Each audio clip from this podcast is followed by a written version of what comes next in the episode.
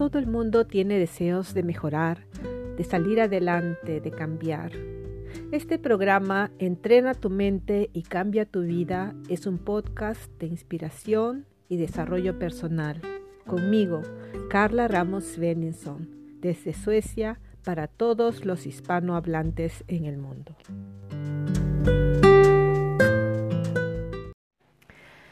Hola, hola, bienvenidos, bienvenidas a un programa más de Entrena tu mente y cambia tu vida.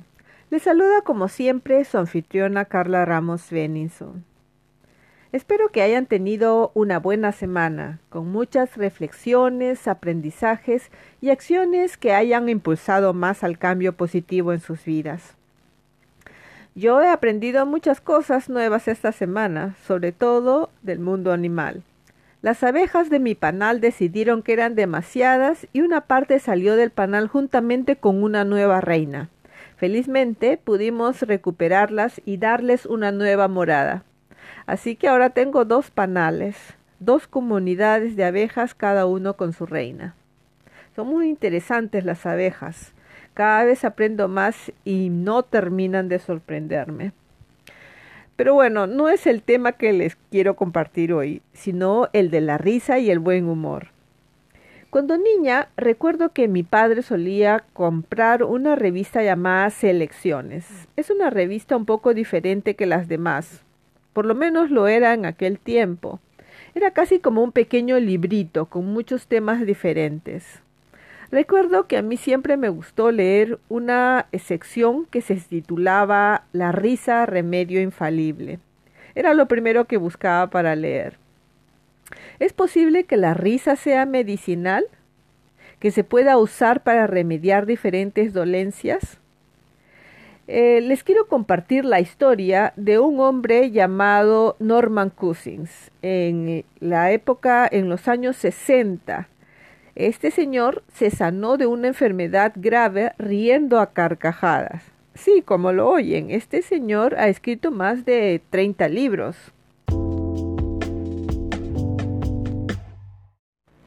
En su novela Anatomía de una enfermedad, Norman Cousins describe su recuperación rigurosa de la espondilitis anquisolante que sufría una enfermedad de colágeno dolorosa que lo dejó inmóvil y además casi incapaz de mover la mandíbula.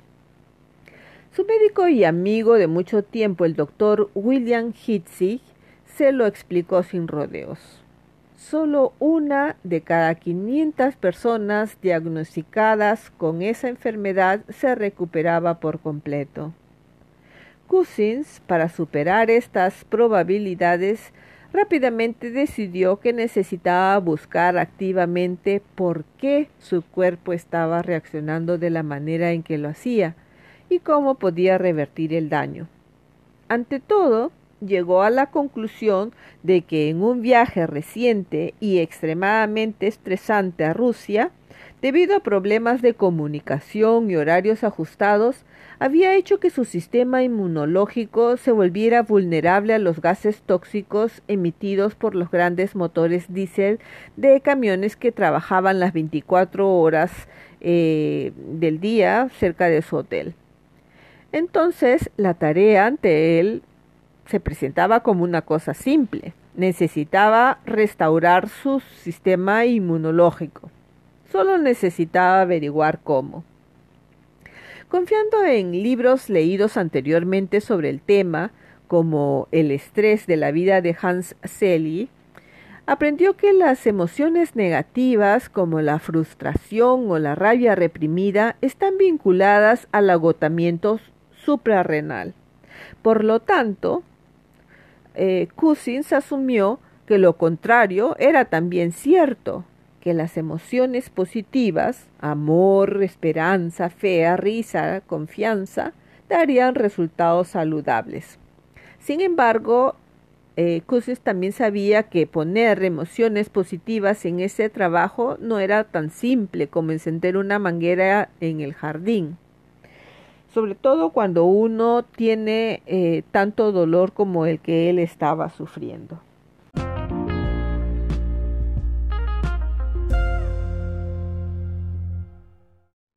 Además, leyendo, investigando eh, acerca de su tratamiento, eh, descubrió que el medicamento para el dolor que le estaban administrando, que era aproximadamente 38 pastillas de aspirina y fenilbutazón por día, incluso en, pequeñas cantidades podría ser destructivo y promover el sangrado interno. Para esto, le pidió eh, a su amigo el doctor Hitzing dos cosas. Que para reparar su sistema inmunológico eh, necesitaría dosis peligrosamente altas de ácido ascórbico o vitamina C que leyó que podían combatir la inflamación y nutrir el deterioro de las glándulas suprarrenales. Y para combatir el dolor insoportable que sufría, las películas de los hermanos Marx, de los tres chiflados, la cámara indiscreta y otras películas donde las sutilezas del humor, americano le producían grandes carcajadas.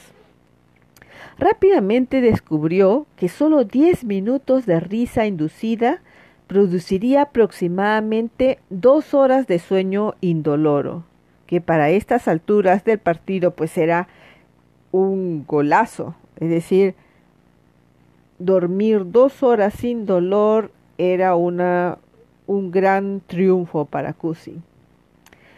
El resultado era claro, desde muchos años o después de muchos años de terapia de risa continua, experimentó que poco a poco el dolor eh, en la vida cotidiana iba desapareciendo.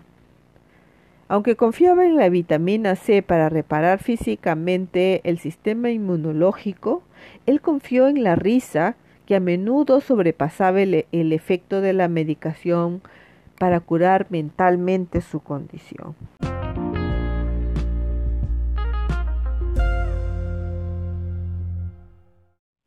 Aquellos que están estresados a menudo pierden el sentido del humor.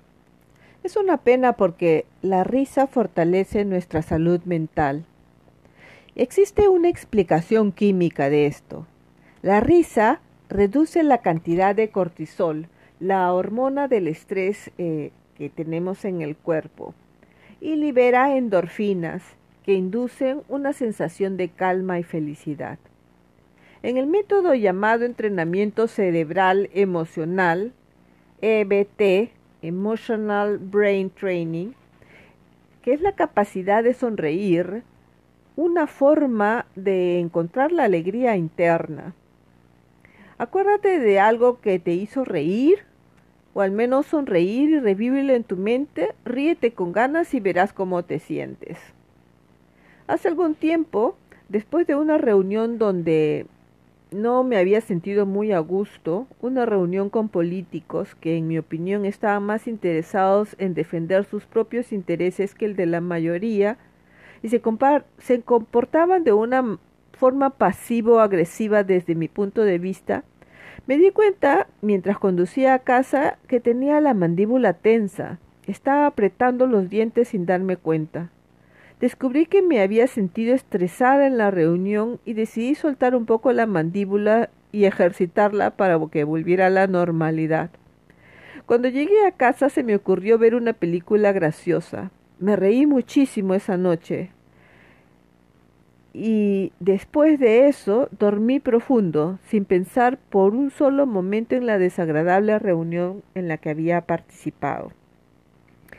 Realmente la risa me había eh, liberado de esos sentimientos estresantes que había experimentado después de la reunión.